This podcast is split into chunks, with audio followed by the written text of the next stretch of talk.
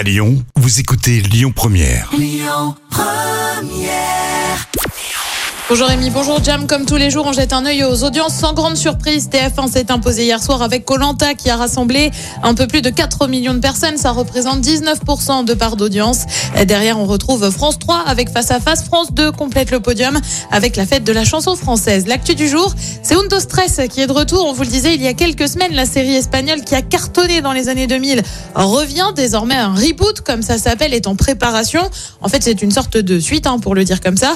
La série va même changer de nom avec Oupa Next désormais. Jusqu'ici, on savait pas trop hein, si les anciens acteurs seraient de retour. Et bien, ceux qui jouaient Roberto, Lola et Sylvia vont bien participer à cette suite. Ils l'ont annoncé sur leurs réseaux sociaux.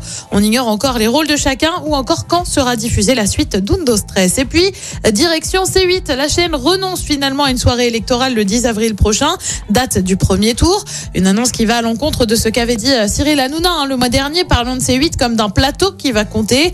On ignore les raisons de ce revirement de situation situation. C8 s'est déjà placé hein, sur la présidentielle avec les primes face à Baba qui compte déjà trois numéros. Le quatrième a lieu ce soir avec Valérie Pécresse en invité. Côté programme, ce soir aussi sur TF1, et bah, c'est Grey's Anatomy. Sur France 2, c'est un film, Les Enfants des Justes. Sur France 3, on prend la direction des Pyrénées avec des racines et des ailes. Et puis sur M6, comme tous les mercredis, c'est Top Chef et c'est à partir de 21h10. Écoutez votre radio Lyon Première en direct sur l'application Lyon Première, lyonpremière.fr et bien sûr à Lyon sur 90.2 FM et en DAB+. Lyon